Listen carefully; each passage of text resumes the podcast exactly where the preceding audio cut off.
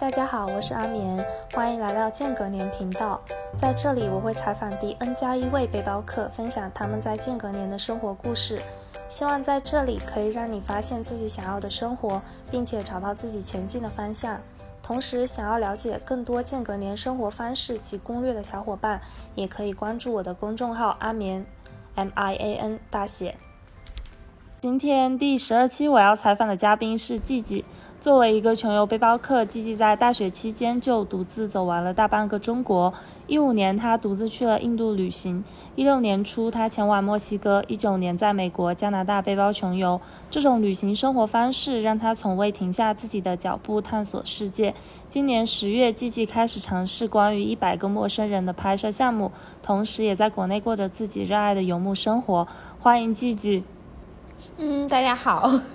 嗯，今天。今天采访你的这一期，其实我更多就倒不是很想要听你去各个地方玩的故事，就虽然你已经去过很多很多地方了，就为什么这么说？因为我觉得在之前我在做呃做功课，就是看你查你的一些资料的时候，就是发现你有写很多关于穷游背包客旅行的一些攻略，所以在这边还挺想听你分享一些关于干货的一些东西。就是先想问一下，你平时都是自己去旅行吗？就是你比较。呃，喜欢自己还是或者说跟朋友一起旅行的状态呢？我其实是自己出去旅行比较多，就是远多过于跟朋友出去玩。嗯，对。因为主要是因为第一个就是我比较空，然后我大部分的朋友，因为我现在我是九二年的，然后我就三十岁了，所以大部分人都在上班，他们没有时间跟我出去玩儿，这是主要的我原因。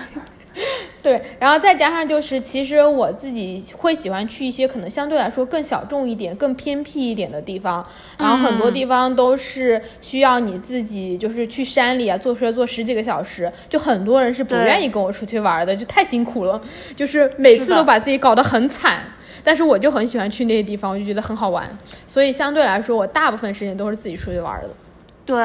我之前就是也看到你有写一篇就是关于自己开始穷游的文章嘛，然后其实里面提到很多经费的来源，然后我觉得网上很多人他们其实对背包客其实有一定的误解的，就觉得大家其实并不是真的穷，就是很多人就是会说，哎，你是发出来那些东西，可能你家里是有矿啊什么什么的，但是我觉得既然你提到过自己的经费来源，就还蛮希望你也可以在播客里面跟大家分享一下你之前就就是你的旅费都是怎么攒出来的。就是你刚刚讲到，就是说我之前就是发了一篇文章，就是关于我怎么徒步搭车然后穷游的文章。好像那篇文章在豆瓣就还蛮火的，然后一度底下人就回复说，这个人家里肯定是个富二代，然后或者说这个人肯肯定是什么什么用了很不正当的方法，就很多说的很难听。然后我就我就偶尔会去看看这底下的留言，我就觉得哎呀，这个世界原来有这么大的恶意。我我就经常会看这些当做心理建设，就是让自己更警觉一点。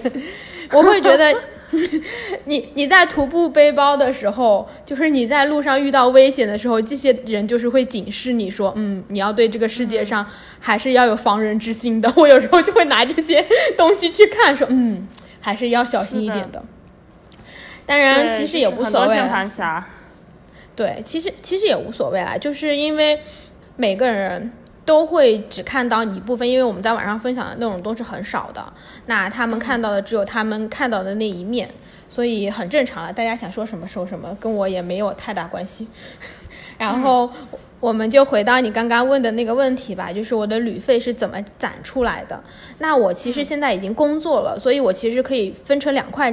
来说，第一块就是我没有工作之前，因为工作前后其实状态是很不一样的。没有工作之前呢，我是因为还在上学嘛，所以我旅费通常就是我自己的生活费，然后可能过年家长会给一些压岁钱，但是很少，因为我们家就是不给压岁钱的，就每人给一百意思一下，所以可能一年 一年到头也就是。对，因为因为家长就会说给来给去都一样，那就给每个人只准给一百，然后然后可能一年就就十来个亲戚就一千块钱吧，然后 然后大部分的钱我都是那种生活费，因为我那个时候我是上学，我是一四我是一一零年的时候上学嘛，那我在上海上学，然后我妈当时是给我一千五差不多的生活费，我我差不多每个月就存五百。对我，我一对那时候我在上海上学，然后上海一千五够吗？十年前，够了够了。果果然我们俩不是一个时代的，但是 感叹一下。但但十年前差不多就已经够了。然后当时就是给我这么多，我就是想说，嗯，那我就是每个月存。比如说我这这这个学期我想去哪里玩，然后我会大概的算一下，去这个地方我要嗯多少钱，然后我就会每个月，比如说我妈给我生活费之后，我就先存到银行里面。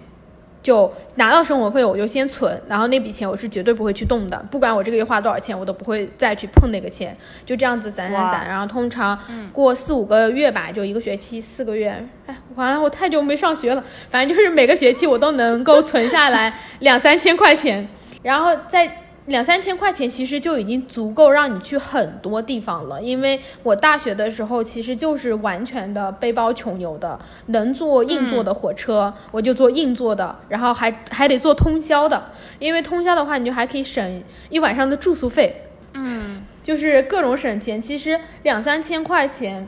就已经可以让你玩很多了，因为我知道你们现在在新疆，然后我在一四年大学毕业的时候，我就去过一次新疆，就我毕业旅行，我从上海坐车去乌鲁木齐，然后乌鲁从乌鲁木齐开始搭车，就是南疆北疆都搭了一圈，玩了一个月吧，就搭车，然后偶尔当沙发客，然后大部分时间都住青旅，然后在路上就基本上就是吃的也比较节约。这样子的话，我玩一趟下来，好像我记得应该是三千多、四千左右，就其实是非常省的。你其实是随便存存一存钱，你就可以去很多地方了。所以大学的时候，我主要是存钱，就是各种攒，就是每个月定期存款。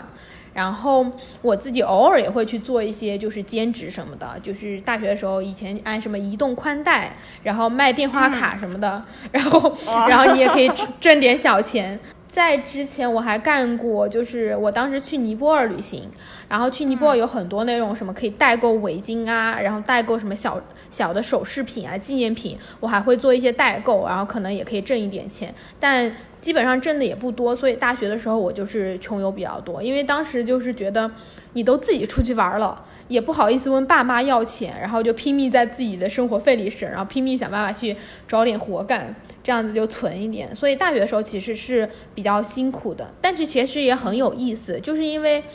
嗯，比较苦，然后就是开始想各种办法怎么省钱，住了各种奇奇怪怪的青旅，然后搭车什么的，就是开始有了很丰富的这些就是旅行故事，然后让我觉得，哎，好像旅行不是只有一种，就是你要跟团出去游，或者是你要很休闲的度假那种，就会。反而是让我的这个知识面就是拓展了很多，一下就是，因为当时在学校，你还是相对来说在一个象牙塔里的，你看到都是你身边的同学，然后老师，大家都还是比较善良的，然后比较单纯的，然后你出去之后，你住青旅。住在这些很破的地方，小旅馆什么的，或者说你在搭车的时候遇到一些就是社会上已经工作的呃成年人，或者说卡车司机什么的，他们会给讲你讲很多他们的生活。我觉得那个其实是改变我很多的，然后反而就是我觉得在我大学的阶段，比是对我自己是非常非常有用的。所以这是我大学的时候比较多的就是攒钱的方法吧。是什么时候？就是你。呃，大学大概什么时候？然后之后就让你一直开始去从去穷游呢？嗯，我我刚开始旅行的时候其实是慢慢来的，就一开始因为大学有很多那种什么团建活动，然后我在上海嘛，就经常跟寝室的同学去什么上海周边的苏州啊、西塘啊、乌镇啊，反正就是去这些地方。那之后慢慢的。开始出去玩之后，发现哎，好像很好玩，因为以前都在读书，就没有自己可以出去玩的时间。上大学之后，简直就是放飞自我，然后就开始不甘心在周边玩了，因为周边基本上都去过了，就想说要去远一点的地方玩。然后去远一点的地方，我就去一些我高中同学，他们不是考到更远的学学校嘛，去什么山东啊什么的，我就去找他们玩。因为那个时候还不太敢就完全的自己一个人出去，然后我就去坐车去找朋友玩，然后把朋友都找了，玩了一些地方之后，我印象很深的是我当时一个人坐车去青岛，就是坐了一个通宵的大巴车，然后坐完那个大巴车之后，我突然发现，哎，我好像是一个人也可以出去的，并没有让我觉得很害怕，好像我是完全可以就是完成这件事情的。然后我就开始去西北旅行，去东北旅行，然后慢慢的就是越走越远，越走越远。然后刚开始也是自己会坐车什么的，也不敢搭车。等我走的地方多了之后。你在青旅里面就会遇到很多其他的背包客，他们可能已经旅行很久了，他们会告诉你说，如果你想要省钱的话，你可以去搭车，你可以去徒步，你可以去当沙发客。那我慢慢知道，哦，还有这么多旅行的方式，我自己也比较好奇，我是属于那种体验派的人，我就想说啊，那我也都要去试一下，所以我慢慢就去尝试了，就开始了各种各样的旅行方式。当然，起因是因为穷，但是尝试了之后发现确实是很有意思，因为你可以跟很多人聊天，很多人沟通，就那个是对我来说是非常非常好玩的一件事情，就比你住在酒店是要有意思很多的。是的，而且这种方式其实也会让，就是我们的视野会开拓很多，就是会了解更多的旅行的方式，因为大家其实都是都是在路上嘛。嗯，对的，对的，确实是这样子的。毕业之后，然后你就开始去工作了嘛？你是后来是出国去读研究生了，是吗？嗯，其实不是，我是读了另外一个学位，另外一个专业。因为我上大学的时候念的是工科，然后我当时就觉得，哇塞，读工科太累了，不适合我，就是 要上好多高数啊、物理啊、化学什么的，就是很辛苦。然后我出去之后就读了服装设计，我当时是去了加拿大，我在加拿大念了两年的书，然后念完之后呢，就比较自然的就在那边工作了。所以我开始工作之后，其实你就挣钱了嘛。挣钱的话，相对来说就比较宽裕一点。我是属于那种，我只要工作挣钱了，我会把我所有的钱都拿去用在各种生活体验上，就旅行啊，然后什么喝酒啊，然后喝咖啡啊，吃饭啊，反正就是吃喝玩乐玩。对我，就是我都很行，就是我挣多少钱，我基本上就是花这么多。但是，因为你相对来说工作之后，其实是，嗯，我当时也是工作还不错吧，就是，所以我其实也。也挺能挣钱的，然后，然后，然后我就我就是把所有的钱，再加上我当时就很明白，就是说，我觉得我是不需要买车的，也不需要买房的。就以我的生活方式来说，我希望我在比较年轻的时候，就是时间成本比较低的时候，就尽量把我想要去的地方都去一下，把我想要体验的生活都体验一遍。等到我真的可能想要安定下来的时候，我再去挣钱去买房买车就好了。所以其实等于我是没有一个这种考量的，我只是。想说我要尽可能把我挣，嗯挣的钱都花在生活体验上，花在自我投资上，就这是我基本上花钱的方式。所以我其实是不怎么存款的，我就是有钱我就我就花呃去旅行了。嗯，对，其实我觉得这个理念很好，就是我觉得很多时候大部分人在我们现在目前的社会上，就是大家还是会就是觉得就是年轻的时候就已经开始。就会有一些焦虑感，就会开始去存钱啊，就是为了以后买车啊、买房。但我其实反而会觉得，就比如说二十到三十岁这个年纪，其实就是我们年轻的时候。我觉得年轻时候做年轻的事情，其实有的时候反而不必太去焦虑，就是嗯存存钱买房这样的事情。就是我觉得对我来说也是这样子的感觉。嗯，对的，因为。嗯，会焦虑主要是你会比较嘛？那你如果不知道自己是谁，自己要做什么，那你永远都会陷入在这种比较中。因为只要别人有比你更好的房子、更好的车子，你就会焦虑了。别人挣的比你多，你也会焦虑。所以其实比较好的缓解焦虑的办法，就是你去明白你自己是一个什么样的人，你想做什么样的事情，你对于未来生活的预期是什么样子的，那你才不会焦虑，因为你有你自己的价值观，你有自己的评价体系。才不会被这个社会所捆绑着。但是你想要做这样的事情，其实很重要的一部分就是你要很早的开始独立思考，开始自我探索。那可能相对来说，旅行是一个比较不错的方法，因为它可以很快就让你接触到各行各业、各种各样的生活方式。其实对于至少我觉得对我来说，因为我还是家庭也比较正常、普普通通的家庭，然后也是读书上来的，其实没有。接触过太多这个社会，那旅行相对来说，它是一个很大的窗口，可以让你很快就知道哦，原来是这样子的。嗯，我觉得确实是这样子的。很多人其实过着并不是我们眼中看到大部分人过的那种生活。嗯，其实这个对我们自己去探索自己，还有我们自己去，嗯，给自己的生活有更多选择权，也是一种很好的方式。嗯，对的，因为你只有这样，你才能够对抗这些焦虑，对抗这些未知。你只能是自己给自己安全感，自己去建立这些自信和价值。嗯，对。那在你之后，就是就在你工作挣钱了之后，那你的旅行方式还是像你大学时候的那种模式吗？还是说，就是你会换，就是比如说不会，至少不会像自己以前大学时候，比如说要做一晚上的硬卧啊这种的。还是说你会继续沿用这样的旅行方式呢？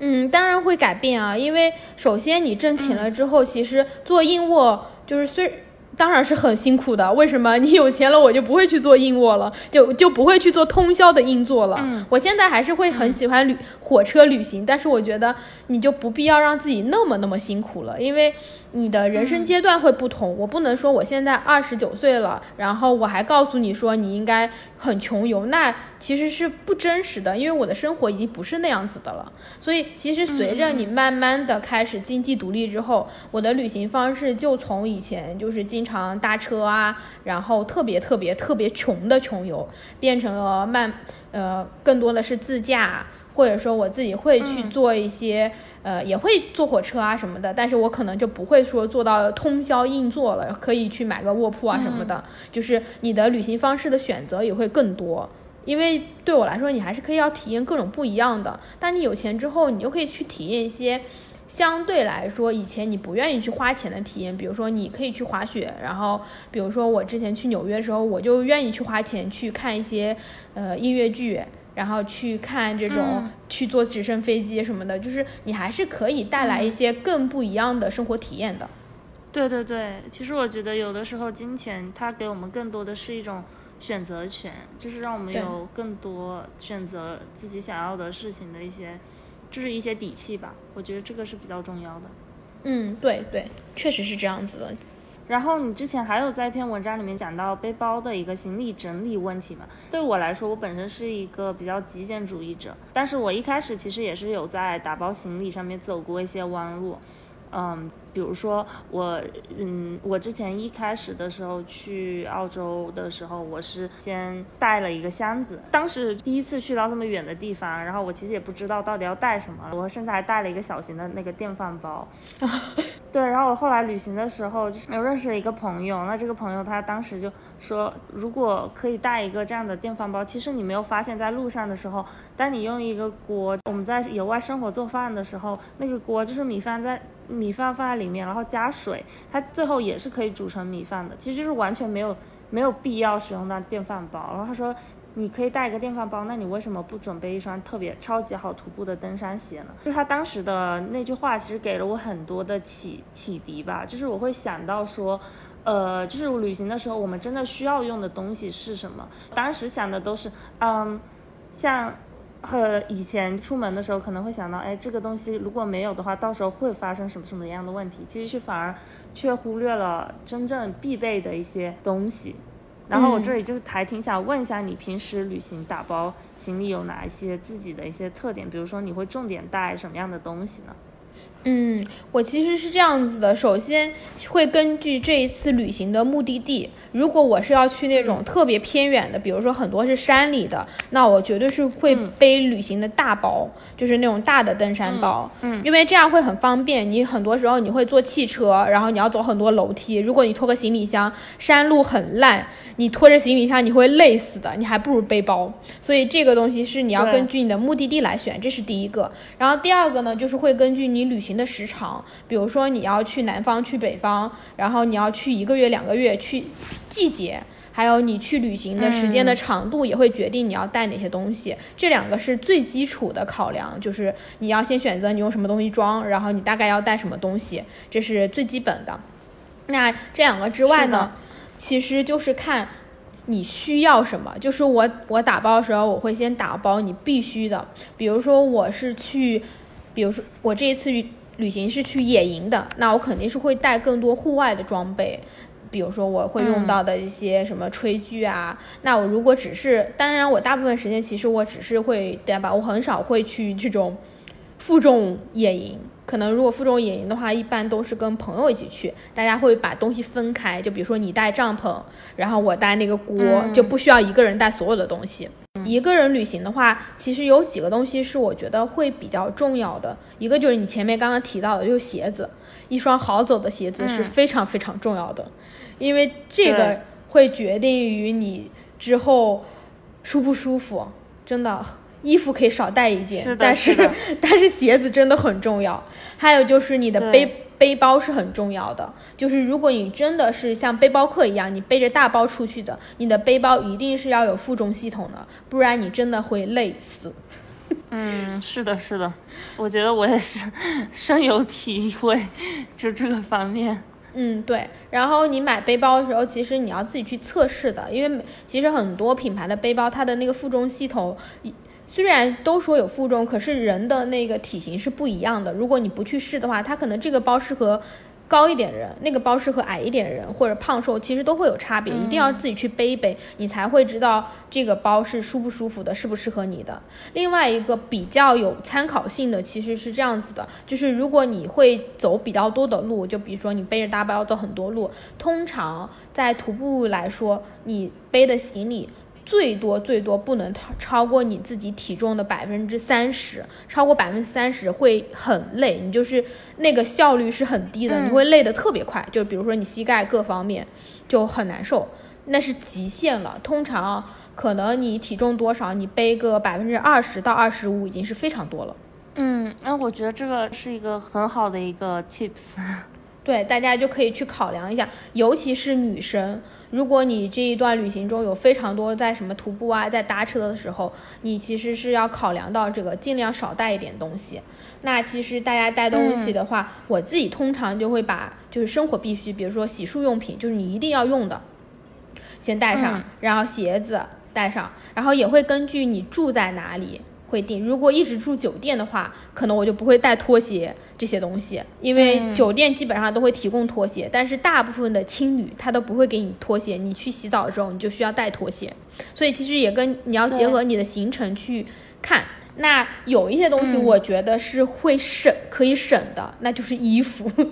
因为我我其实是很爱拍照，然后我自己又是摄影师，我其实是非常非常爱带动衣服的，然后有时候就会。带超级多的衣服，我的衣服经常就会比我的其他行李加起来都重，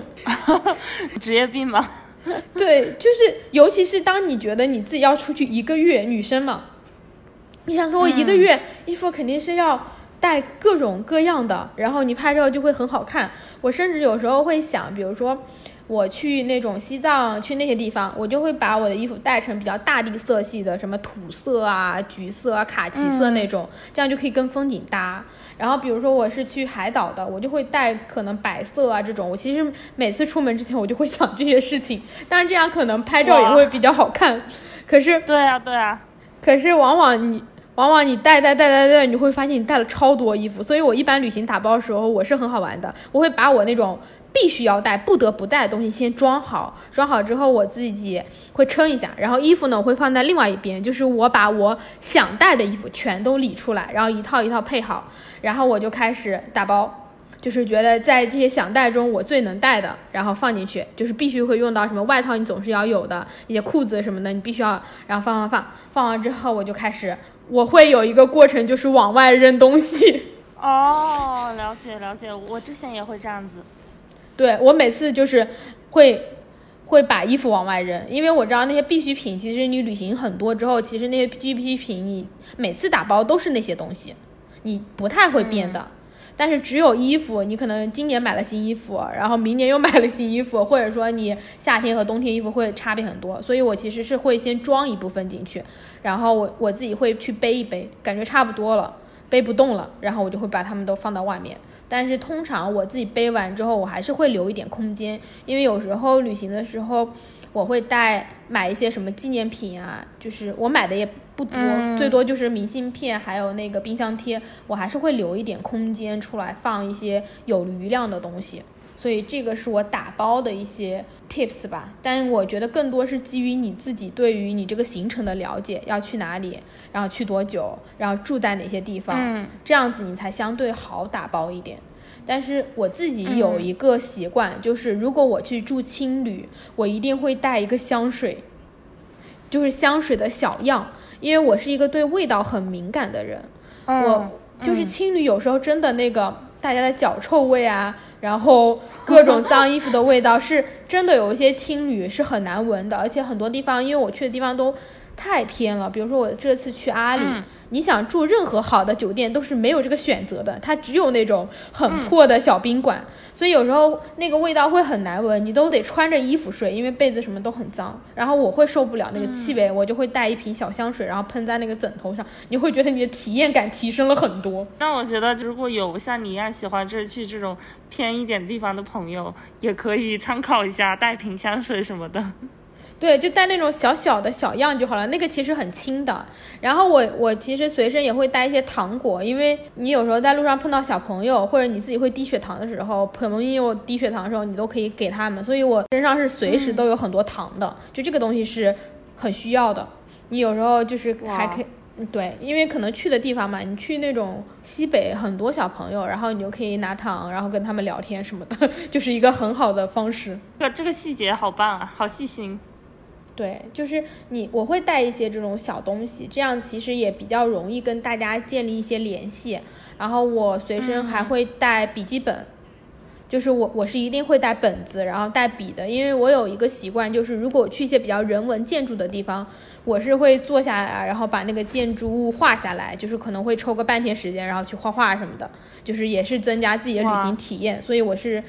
还带蛮多东西的，就杂七杂八，但是。我我比较能背吧，就是 就是，所以我也知道自己大概能够承受多多少的重量，然后就在这些在我能够背的情况下，然后我尽量多带一点这样。嗯嗯嗯，我觉得这个是就是大家在准准备行李的时候，就是背包旅行的时候，还是要因人而异，就是看自己可以承受的这个重量负重量到底是多少。然后我觉得，嗯，就是听你说完你带衣服的这件事情，然后现在终于。终于理解为什么我出去旅行永远拍不出好看的照片。嗯，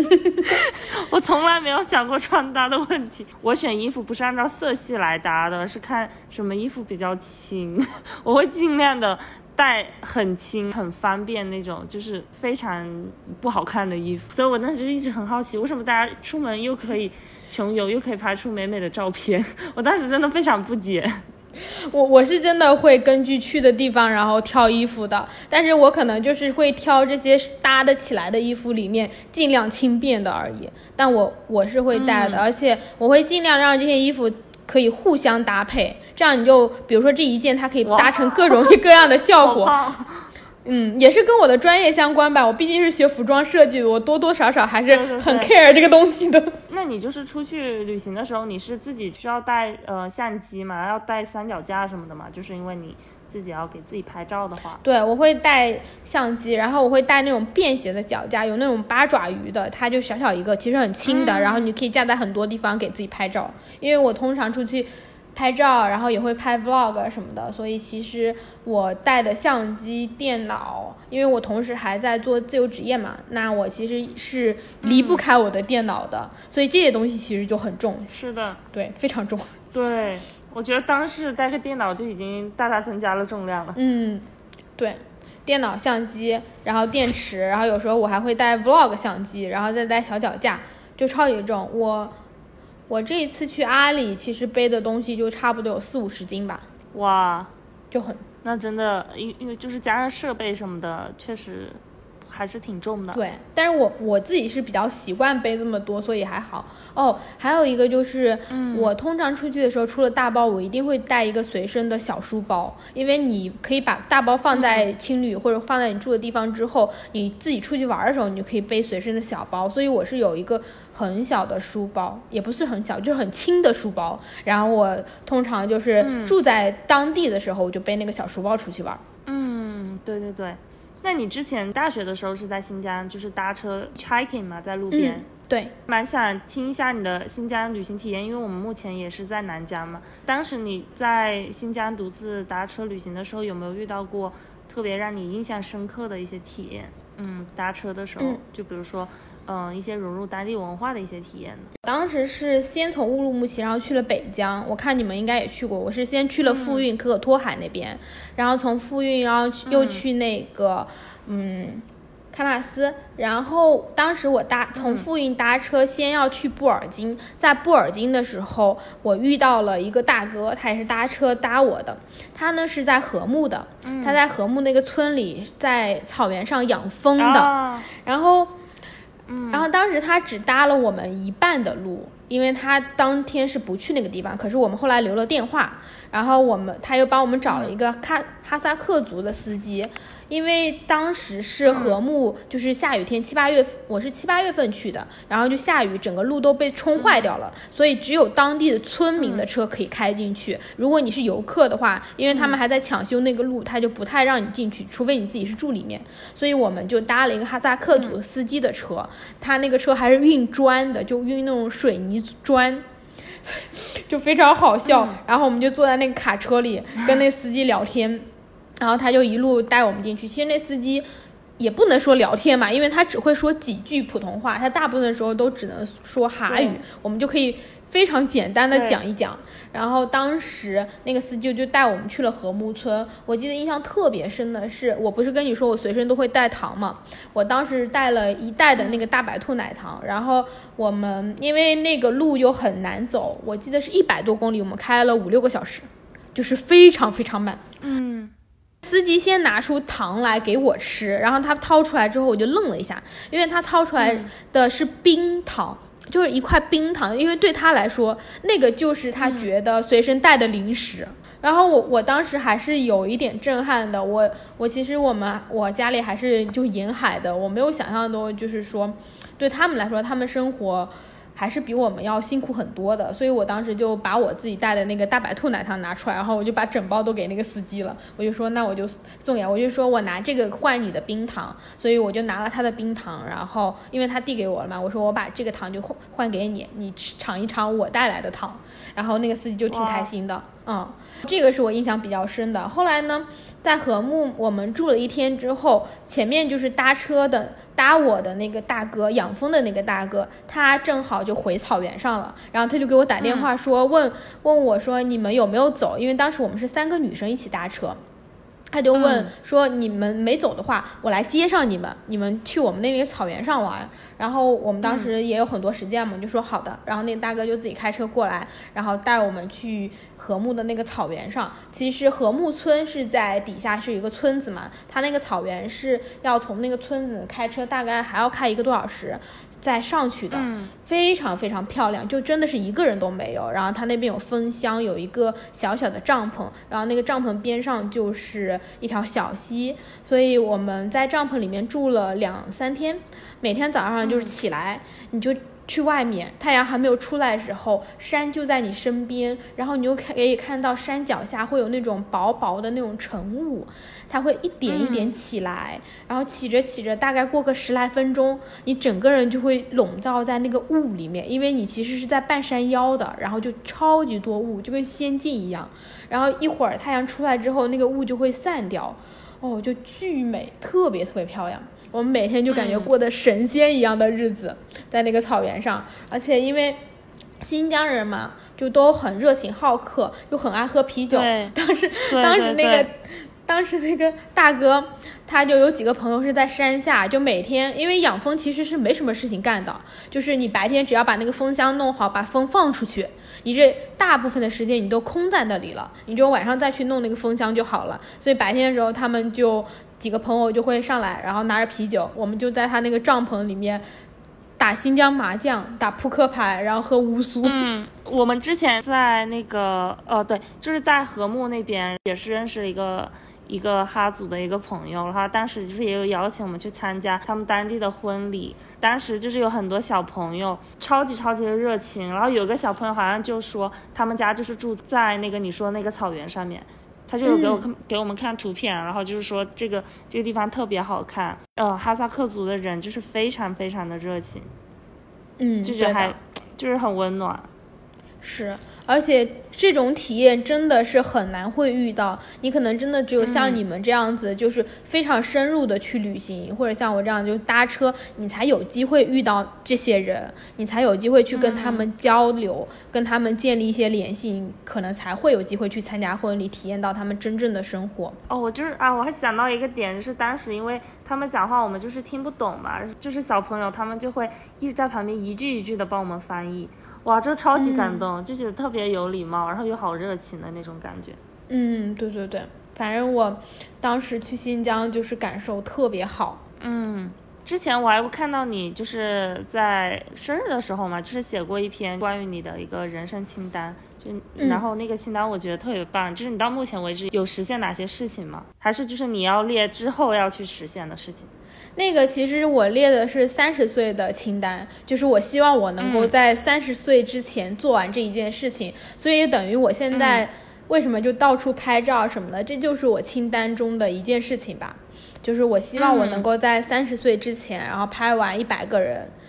至少我要开始这件事情，所以也是我自己给我自己的 gap year 列的一个想要做的一些单子吧。我。大概有做了十件左右吧。你现在让我想每一件，我又有点想不起来。可是我现在主要在做的就是说我做一百个人的拍摄，就全国各地去跑，然后拍一百个人。然后还有一个其实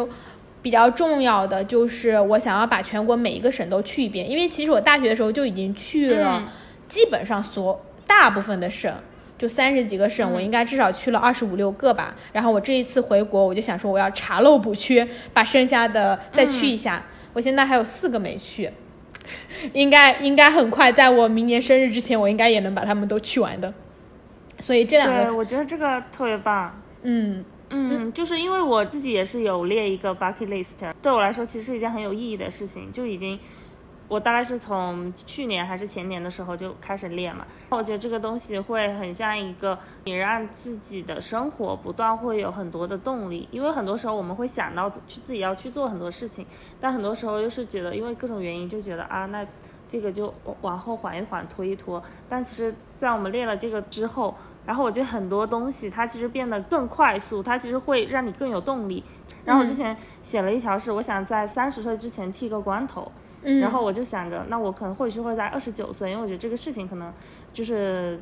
就是在国内还是比较需要勇气的。嗯，结果我今年的时候我就直接把它给剃了，就觉得可能没如果我没有列这个东西，我可能就不会想到，我只是会想到我很想做这件事情，但我可能就不会有那么大那么强的一个行动力。嗯，确实是的，因为你只有写下来，然后说出来，你才会觉得自己是真正开始了这件事情。当你没有说出口的时候，你其实会慢慢的打消这个念头的。其实觉得我们俩有一点非常非常像，就是我不是很经常遇到有人有这样的想法，就是你在你的清单里面有写了一条说你。呃，会决定未来五年自己会在哪里定居。其实这个是我自己一直在旅行时候有一一小个原因，是我一直在去不同的地方去探索的一件一个小小的点吧。我还蛮希望自己可以去不同地方，然后最后就找一个自己最喜欢的地方，在那边生活。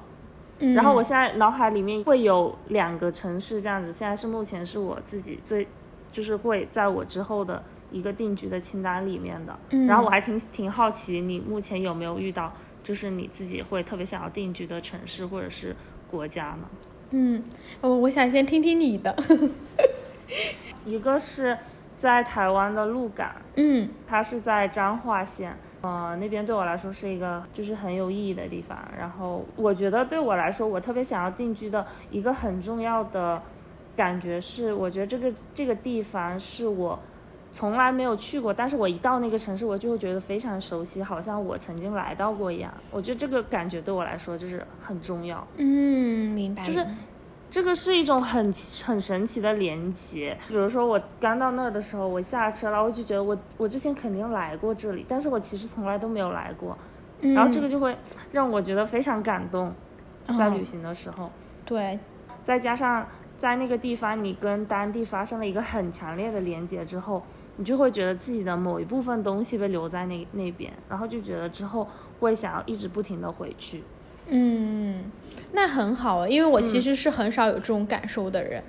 我是一个就是我是一个走得很快，然后更新的也很快的人，所以其实很难有一个地方或者一件事情让我非常非常留恋。我，所以我才希望自己能够尽可能的看更多的城市，去更多的地方，然后找到一个地方。我都没有想过我是要长期定居，我觉得 对我来说五年已经是一个很大的极限了。哦，我以为你你指的是就是未来五年决定自己在哪里定居。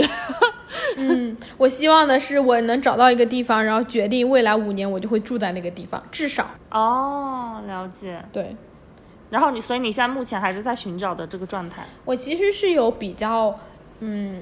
我其实比较知道的是，我想要找的那个地方，它应该是什么样子的，因为我还是做很多摄影的，然后内容创作的，然后偏艺术性的工作，这是我接下去想要做的比较大的一块东西，所以其实它就必须要求你要有一个相对来说比较安静的环境。那我自己呢是比较喜欢这种比较广袤的。然后荒芜的，像什么大草原啊、戈壁滩啊，嗯，然后海滨啊，就是没有人的地方，这些地方是我比较喜欢的，因为我觉得我身处在那个环境中，它会让我觉得我很有创造力，同时它会让我觉得我自己很渺小，你就会忘掉很多烦恼，你可以静得下心来。所以，我我其实是带着目的去找这样的城市，一方面这个城市它可能相对来说它的整个。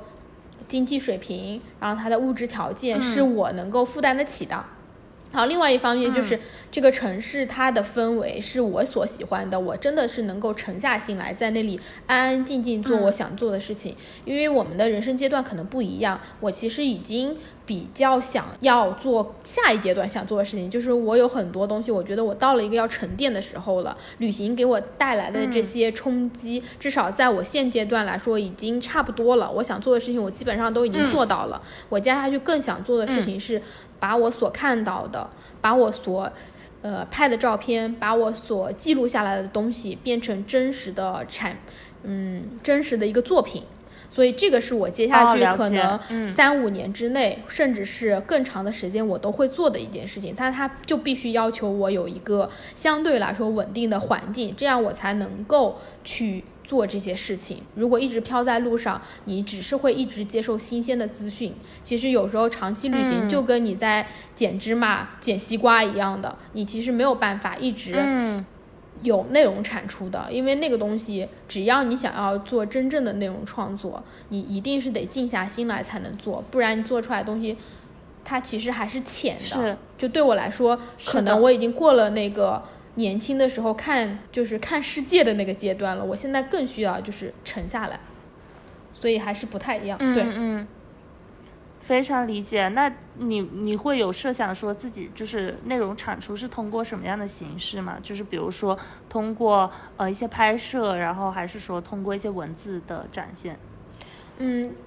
基本上我自己要做的通嗯大大方向其实就是摄影，就是视觉，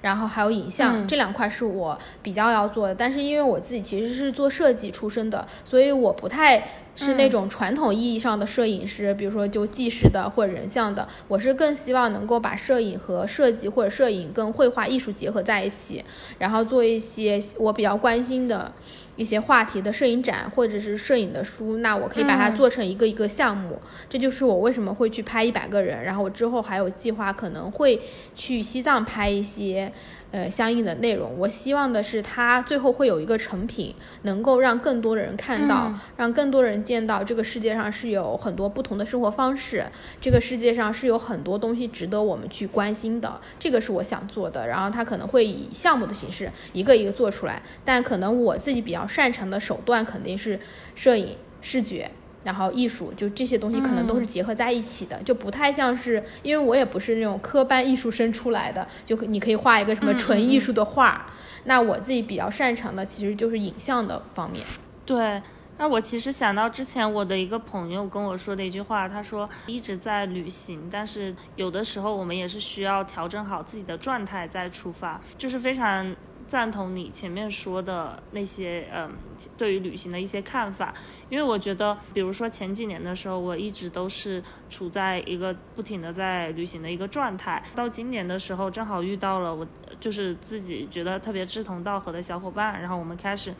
做旅行类的创业，然后也是想要把我的一些想法跟我自己的心态，包括我对自己的觉察，在不断的通过作品的形式再呈现出来。我觉得这个是也是对自我的一个旅行的一个整理，嗯，而不是说就是现在的旅行，它其实更多的时候会会是一种想要去去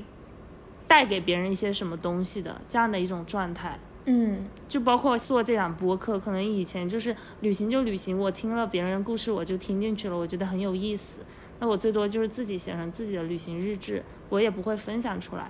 那可能这两年就会开始去想着说，去不断的把这些东西给输出出去。嗯，我觉得这个是对我来说也是一个一个阶段性的一个调试。然后我就觉得特别的赞同你刚刚说的那个嗯观点。对，这样很好。就是，嗯，我其实不是说喜，嗯，我其实是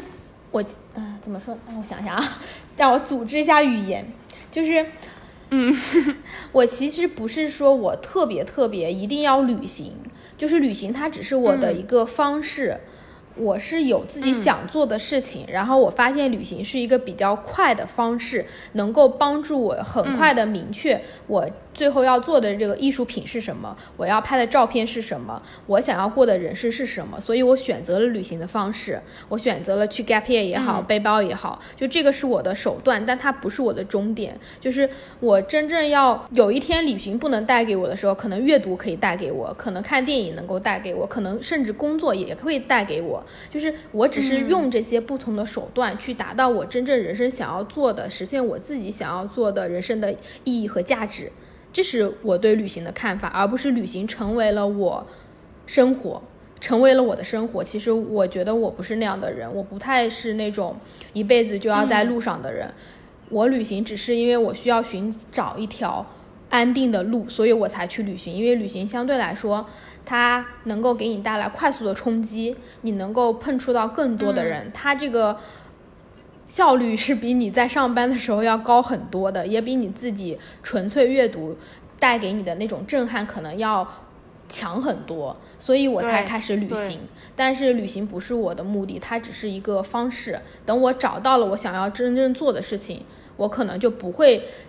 把旅行的比重放这么大，我肯定还会永远的一直去旅行，因为这个世界上总会有更多的东西是你所没有见过的，你永远是看不完所有的风景的。但是慢慢的，当我明白我自己要做什么之后，旅行的在我生活中比重可能就会降下来，我可能会有其他的方式去达到我想要做的这件事情。我其实是这样子看的啊。对。哦，那其实也是让我会想到挺多关于，我觉得重要的是我们每个人去想自己到底是谁，以及找到自己人生中自己想要的人生的一个意义。我觉得这个才是大家最需要去做的一个事情。对的，就是你要明白你自己想做什么，那个东西是更重要的。因为旅行，很多人到了最后就会陷入旅行中，然后。没有办法回到正常的生活中，或者没有办法回到社会中，其实这个状态也不是很好，你就变成了另外一种九九六。嗯，对对对，我觉得其实就是在，反倒是在，嗯，你出出走了之后，然后你再回归到你的当下，其实它旅行应该是带给你真正知道什么是。怎么如何去享受真正的自由的这样的一个事情，而不是回来之后你就觉得被框住了？我觉得应该是这样子的一个意义。对的。嗯，然后之前我还觉得特别有意思的是，你的介绍里面说你在二零年的时候自己在山里看了一年的动物，我特别好奇这是在哪里发生的故事，因为我觉得看了一年动物好幸福啊，这个事情。对，那个其实我是一九年底的时候，我打算要去环游世界，然后当时我就想说，我二零年的时候，大概二三月份的时候，我就从那个加拿大去拉美。就墨西哥，然后一路往下去阿根廷，然后从阿根廷我再回东南亚，然后东南背包一圈，我再去中东或者是东欧俄罗斯那一片。当时我是这么计划的，然后那个不是就疫情了嘛？我当时大概三月份的时候，因为国内的疫情先开始，然后当时在北美那边其实是没有什么疫情的，我都觉得可以出去。但是，一两周之内吧，整个疫情就是开始全球化的就有疫情了。我想去的那些国家的边境全都关了，所以我就没有办法去。可是因为我已经为这个环球旅行做了很多准备，就是我在当时我在加拿大的房子我已经退了，我所有的家具、所有东西我都已经卖完了，就等于我是处于一个嗯完全随时就买了机票就要走的那个状态。我当时就想说，哎，那我没有办法走了，其实我就应该怎么办呢？然后正好我有一个朋友，他是在加拿大的离呃一个山里，他是做天文台的。他是在天文台工作，所以他们就是在山里面。然后他就说：“你要不要来我们这边住几个月，住一几周这样子？因为他那边正好可以滑雪什么的。”我当时也没有想说疫情可以持续这么久。结果我就说 OK，我先去你那里住几个月，因为正好我就没有地方住嘛，我就去住了。住完我就想说，哎，等我住几个月，可能疫情好了，控制住了，我就又可以继续去我的环球旅行。没想到我这一住就住了一整年，我就在那边山里的一个山谷，其实那是有个山谷，它整个山谷都是种葡萄的，然后有很多果园，然后有很多很多酒庄，就是自然条件非常好。嗯，但是整个。小镇就只有两三万人，可是那个小镇的面积很大，就类似于新疆的一个县城，你能理解吗？就是非常之大，你可开车要开很久，但是它人非常少，就是人口密度极低，所以那个地方是真的动物要比人多。嗯嗯，我感觉就很符合加拿大的。对对对，就是就是那种差不多嘛，就澳洲也是这个系列的，对吧？是的，对 对，我当时住在我我朋友他们家，然后我们那个小区里面每都会有那个鹿，就是北美的那个白尾鹿，它会来小区里面溜达，就是你每天走出去它就会来。然后我朋友种了那个呃很厚叶子的那种类似于多肉植物一样的，然后那些鹿就很喜欢吃，所以它每次都会来啃我朋友那颗花，然后有时候我们就怕被它吃完了。他我们就把那个花搬到那个窗户里面，就落地窗里面。早上一醒来就发现门口站了一堆鹿，因为他们就盯着那个花，好可爱啊！对，就超级超级好笑的。那个地方真的就是有非常非常贴近大自然，然后也有很多就是大雁会在那里迁徙，还有很多很多加拿大鹅，你就能看到它们从小鹅长到那种特别凶的一只大鹅，就是几个月时间就会长大。然后嗯，边上还有很多那种山羊。还有很多鹰，然后我跟朋友就两个人就跟养老生活一样，因为没有事情干。然后疫情之后，大家 疫情之后大家又开始在家工作了，你都不用去上班了，所以我们就每个周末我们都去爬山，然后拿着望远镜去看鸟。我当时就觉得真的是我们太像老年人了，我们真的凌晨四五点钟就起来，然后开车去山里看鸟。我觉得这个这种生活很棒哎，就是真的是完全沉下心来去。关注生活这件事情本身啊，跟自然对相处的这种感觉，对，就超级开心。所以我那个时候就开始冥想啊，练瑜伽，然后想就记录很多东西，就真的是很开心。那一段时间对我来说也是，嗯，对，真的很特别。沉淀。对，就我觉得这这种就很棒。对。算是人生阶段中不太一样的体验，嗯，对，就是有的时候就是很多事情它是意想不到的，但是最后给你的东西却发现其实很像是一份礼物。嗯，对，我一直都觉得就是你人生的这些路是没有浪费的，只是说你现在看到它的结果，还是说你之后再看到而已。你只要活得够久，你总晚能够早晚能够体会到你经历的这些事情所带给你的价值。我是更希望自己是做一个长长期的人，然后做一个不要那么看短期的这些利益，而是能够去延迟满足，然后去有力量去做更长的事情的人。对对对，我觉得其实就好比有的时候我们会遇到一些比较。比较黑暗的一些时期吧，那那个时候看可能会觉得，为什么这个时候会要去接受这么痛苦的事情？但过了十五年、十年后再去看这些事情的时候，反而会觉得它其实在当下就是应该要让你接受的东西，就是在之后会让你学会更多的东西。所以我觉得当下每件事情其实都是给你的一些缘分，就是我觉得接住、接受他们，其实就是非常好的一件事情。嗯，对的，因为有时候。你觉得很痛苦的东西，往往这个东西才是你转变的契机。因为你太舒服的生活，其实你很难发生很大的改变。只有让你不舒服的东西，你才会想着我这些东西为什么让我不舒服，我怎么才能够去改变它？它可能你是无意识的，但它绝对会。改变你生活可能比那种让你舒服的东西改变的更多。对，然后那你目前是也是在过一种比较像是数字游民的这种游牧的生活嘛？因为你目前是在拍摄就是一百个陌生人嘛。你现在的旅行跟生活状态又是什么样子的呢？我现在就真的是完完全全的游牧，就是因为我。从十月份开始做了一个就全国的一百个陌生人的拍摄，就等于只要你跟我预约拍摄，然后不管你在哪个城市，我都会去拍。好有意思哦。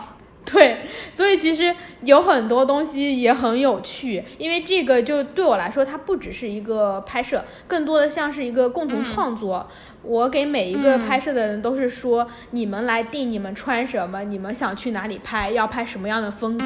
然后我只是做一个记录者。我们拍摄的时候，我们就是聊天。我们一起聊聊天，一起走路，然后就是你把这个开放开了之后，其实带给我自己也超级多的惊喜，因为每个人都会有他们自己的 idea，比我当一个职业摄影师的时候，其实得到东西是更多的，因为你当摄影师的时候，你自己会去思考说，哦，这个客人他要拍什么样的风格，那你要去选择什么样的场地，给他搭什么东西。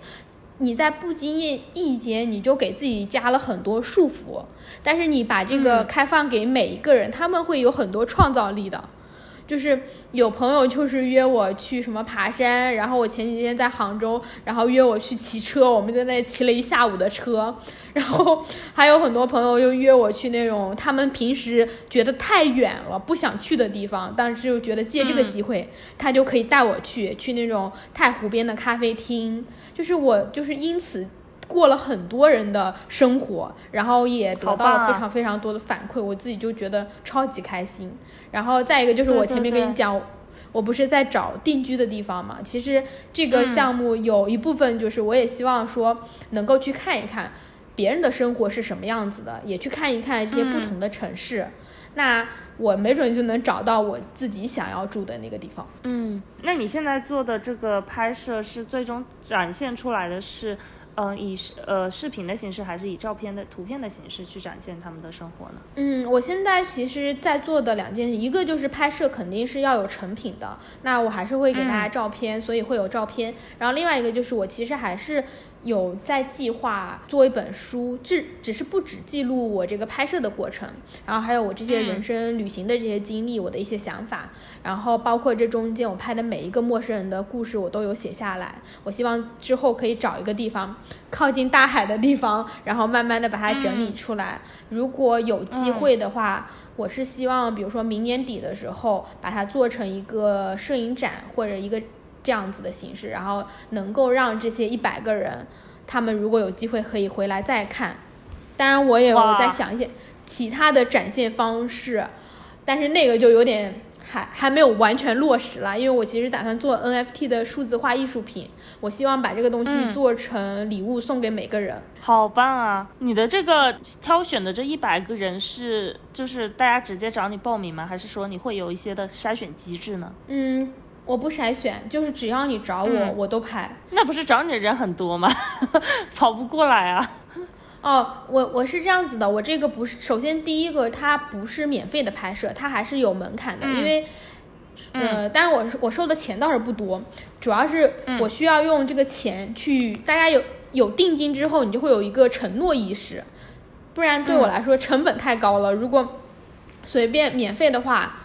你很容易就是说，我觉得这个东西可以很随便，那我就，嗯，万一就是取消拍摄什么的，其实会比较麻烦。所以我希望大家如果确定了拍摄的时候，你要先去看完我写的这些关于拍摄的内容，然后你确定你是真的想要记录你的生活，你再来找我。所以其实我就设了一个门槛。然后让去筛选掉一部分人，然后再一个就是我做的这个拍摄，其实我只发在了我自己的播客，还有我自己的公众号上，所以相对来说这一部分的人里面，就是更多的是跟我更志同道合一点，或者说也至少是喜欢这样的生活方式，能够认可我的，像嗯也会对我来说拍摄也会更轻松一点。当然这也是一个比较好的渠道，我就不需要花很长的时间。在做这个项目的推广，因为我觉得那个东西是比较耗费精力的。那至于谁来找我？其实我是没有什么限制的，因为我做这个项目的原因初衷就是希望能够看更多的方式，能够去体验各种人不同的生活。那不管你是谁，嗯，你只要来找我，我都愿意去拍摄，因为我现在就有很多朋友帮他们妈妈约。然后哇，就是有非常多神奇的约的拍摄，然后朋友帮闺蜜约，然后还有好棒啊，还有女生想要拍婚纱照的，还有女生说她现在怀孕，然后约我拍摄之后想要说她生完宝宝，然后等她瘦了，然后再来拍，也有拍全家的，就各种各样。就是你开放了之后，你会发现人的那个主观的这些创造力是无限的，然后他们就会给你带来很多惊喜。对。我觉得这个就是这个项目，就是听完了就真的觉得很有意思，而且就是我觉得是一种非常非常体验式的一种生活吧。嗯，对，就完全是体验式的。嗯，因为我就是觉得我可能需要一个完全就是放松的状态去做一些事情，那个带给我的这种感受力，还有带给我的这些呃在艺术创作上的这些灵感和包括认识我自己，都是有非常大的帮助的。你对对对。包括就是，嗯，今天跟你的聊天，然后其实就是让我回想起来自己做一些事情，就比比如说包括做这个博客，然后跟很多不同的人去聊天，然后就是发现更多的不同的生活方式，就是这样回顾下来，其实都觉得是一件很好的事情，对自己来说是一个，就是去听别人的故事，但是这个故事里面好像有很多东西可以。就是是你自己可以去反思、自己去思考的一些东西，我觉得这些都对塑造自己都是有很大的帮助，然后就觉得非常棒。对我们来说，至少对我自己来说，我觉得就是因为我们从小接受了太多信息，你有太多的这些选择之后，反而会让我们不太知道你自己应该成为什么样的人，你也很难说。至少我身边有。大量的人他会不知道我真正热爱的是什么，你好像这个也想做，那个也想做，每一件事情你都有兴趣，你就不知道该怎么选。所以我自己会想要做这个拍摄，会想要跟不同的人聊天。其实我觉得这个东西是会让我更能明白我自己真正要做的这些事情是什么，他会给我一个反馈。比如说，我看到有一些人生活，我就知道哦，他能做的这个事情可能是我这辈子都做不到的，那我就明白哦，那件事情我可能就没法去做了。然后我可能也会看到有些人的有一些朋友是哦，他过的生活可能是我心中真的比较向往的，那我有没有办法可以去做到一部分？所以就是通过这样的方式，就像你说的，我们就在塑造自己，你才会慢慢明白自己是一个什么样形状的人。嗯，对。我觉得非常赞同，就是觉得，比如，就是通过去听更多别人的故事，其实也像是旅行一样，其实就是一一扇窗口，跟别人的交流之间，然后会带给自己很多很多东西。嗯，然后今天就是非常感谢可以邀请到季季，就是我觉得，嗯，就是在我们聊天过程中，就是让我很多多了很多反思，就是多了很多思考的东西。嗯，非常邀，非常开心可以邀请到季季。那我们这期的节目就到这里，我们下一期再见。嗯嗯。好的